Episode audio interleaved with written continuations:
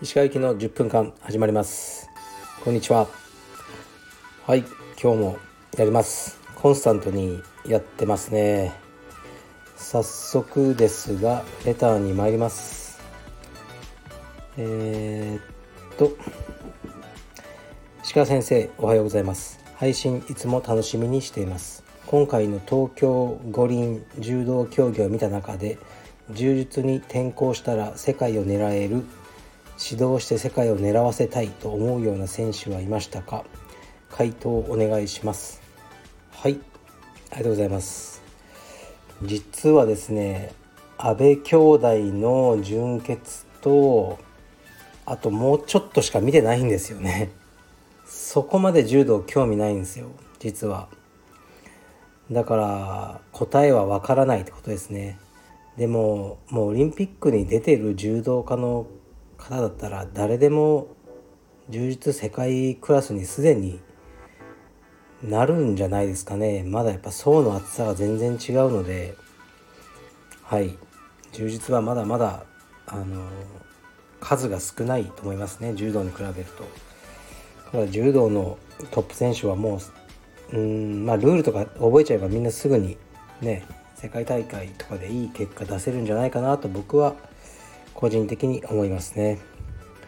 はい次いきます、えー、石川先生こんにちは。毎日暑い中でのラジオお疲れ様でございます。私は満足する睡眠をとることがなかなかできず困っているのですが石川先生はどのようなアイマスクと耳栓を使用されていますでしょうか？特にこだわりはないでしょうか。小さな話で恐縮ですが可能でしたら教えていただけましたら幸いです。はい。ありがとうございます。えー、っとですね僕もそこまでこだわってるわけじゃないんですけどえー、っと結構眠りは大事だなと思っててあの繊細なんですよ。結構たまたまなんですけど僕今日は2時間ぐらいしか寝れなかったんですよね。腰痛で。寝たらすぐに腰が痛くなってそうするともうダメなんですね。いろいろ寝返り打ったりして2時間ぐらいしか寝れなかったですね。で使ってるあのアイマスクは目の縁の部分に厚みがあってだからこうまぶたが直接布に触れないような形のものなら何でもいいんじゃないかなと思いますね。はい。薄っぺらいやつだとまぶたについちゃうじゃないですか。それは嫌なんですね。それと耳栓はね結構いろいろ試してるんですよ。薬局で新しいのが出るたびに買ったりして。耳栓って面白くて慣れてきちゃうんですよね。最初使った時はあの周りの音が全く聞こえないんですけど使っていくうちにね多分ですよ。感覚が研ぎ澄まされてなんかね聞こえるようになってくるんですよ。周りの、うん、音が。で僕は耳の穴があんまり大きくないので湧いてるのもあって S サイズっていうのがたまにあるんでそれを使ってますね。それぐらいです。はい。いい眠りねあのできたらいいですね。はい。次いきます。すいません、えー、石川先生こんにちは。いつも楽しみに聞いています。法律以外は何も守らなくてよい。その言葉をラジオで聞いてから大ファンです。ラジオを聴きながらその言葉の真意を読み解くと他人の自由を尊重しながらも自分の意見はしっかり持つ素敵な考え方だなと解釈しています。間違ってたらごめんなさい。周りを気にしておどおどしてしまう性格なのですがこの言葉を胸に刻んでからは堂々とおどおどすることにしました。おかげで少しおどおどしなくなった気がします。石川先生はいつ何をきっかけにこの考えを持つようになったのでしょうか？お答えいただくと幸いです。PS 大ファンですがギャルではなくおじさんであることを深くお詫び申し上げます。はいありがとうございます。またおじさんか。えー、っと法律以外は守らなくてよい。そうですね、まあ、この方が言ってらっしゃるようなあの解釈でいいと思うんですけどこうしきたりとかこう慣習とかなんとなく周りがやってるからやらなきゃとかそういうものにあまり縛られたくないと思ってますね。僕も縛りたくない。僕の場合は逆になんか発言するとそれをルールと取られかねないんですね。だから気をつけてますね。僕が一応道場の、えー、っと代表なんで僕がこういうのはあのルールですよって言った時は守ってほしいんですね。一応僕はそれを、ね、ルールを決める権利はあると思うんですね道場。だけど僕の好き嫌いに皆さんが合わせる必要はない。と僕は思ってるんですけどやっぱり僕の好き嫌いを勝手にルールと解釈してしまってあこういうのやらない方がいいんだと思う方もおられるんですね。だからそれの辺は発言を気をつけてます。はい。だからこう本当に大したことないことですけどうーん例えばお金とか自分のお金で何買おうといいですよね。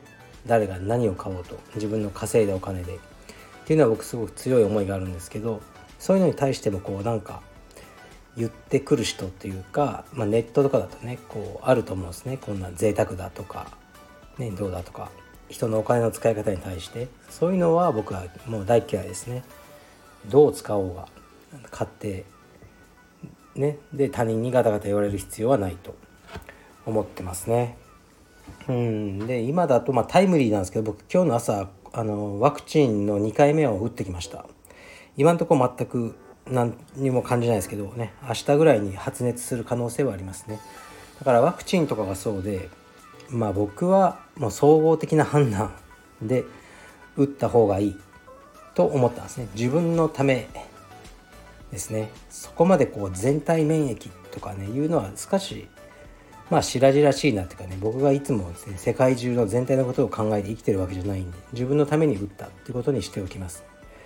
でも僕がこう例えばワクチンを打ちましょうとはあの言えないというか言うともしかしたらカルペディウムの会員さんはルールだと思ってしまう可能性はありますね。そんなことはないです。皆さん大人なんでしっかり自分の頭で考えて打つ人は打ちましょう。打たない人は打たないでも全くいいしそれによって僕があのね誰かの扱いが変わることはないです。そういうことですね僕が言ってるのは。だからワクチンは、まあ、今のところ法律じゃないと思うので任意なので、ね、打ちたい人は打てばいいと思いますし僕自身はやっぱり柔術家は打った方がいいんじゃないかなと思ってます。うん。でもね10年後ぐらいにねなんか打ったやつが全員病気になったりしてねあの時石川がとかそういうのやめてくださいね。僕はそのリスク自分ではリスクは背負いますけど人のことまでは知りませんね。で、まあ、柔術ね僕らはすごくコンタクトがね誰よりも高い多い競技なのでまあ打つ方がいいかなって思ってますし、うん、もうねもう46歳なんでねどうせねあと30年しか生きないんで、まあ、僕はいいと思ってますね。からうんだからその夜出歩くなとかなんとかいろいろもう法律にしてくれるんだったら僕は守りますね。だけどただ雰囲気でこう分断してなんかこういうのしちゃダメみたいになるのはこう従う気はない。というふうに思うんですよね。よく、ね、高齢者の命をとかも言われるんですけど今まで他人の命のために何かやったことあんのかお前とかこう思ってしまいますね。だからそういう言葉も利用してるだけのような気がするので、まあ、僕は僕の考えで行動していこうと思ってます。はい。ちょっと真面目な話になりましたね。ちょっと真面目じゃない話をするとえー、っとあそうだ、まあ、真面目じゃないことはないですけどね。沖縄カルペディウムの沖縄7月にオープンしてえー、っとすでに1ヶ月で入会者が70人強って言ってましたね。すごいですよね。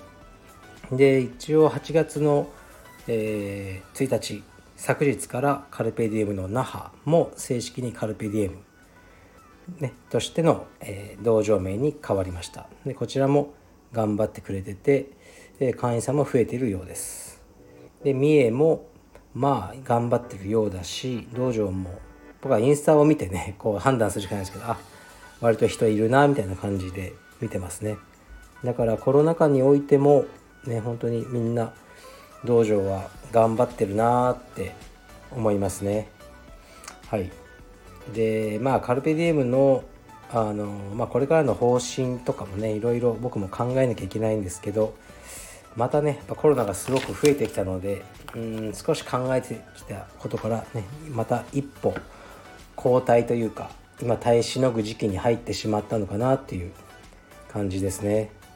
はい、だからねあのこの、えー、さっきのね法律以外何も守らなくてよいっていう話は結構大事な話なんですよね。僕がこの道場をやっていく上で守るべきこととねいやこれはやりたくないということいろいろあるんですけど気をつけてこれからもねやっていって、えー、まあ、道場を反映させつつね会員さんメンバーさんの、あのー、健康と、ね、その目的、うん、なんていうか充実をやる目的の実現に向けて道場を運営していこうと、ね、なかなか厳しい時期ですがあの頑張ってます。あでも僕今46でまあまあじじいなんですけどそんなねまだ60歳とかじゃないからあのこういうのを経験ねあのしておくのは、まあ、いいとは思わないですけど自分の糧にはなってるのかな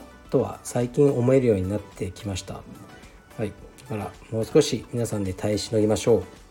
はい。今日はちょっと真面目でしたね。失礼します。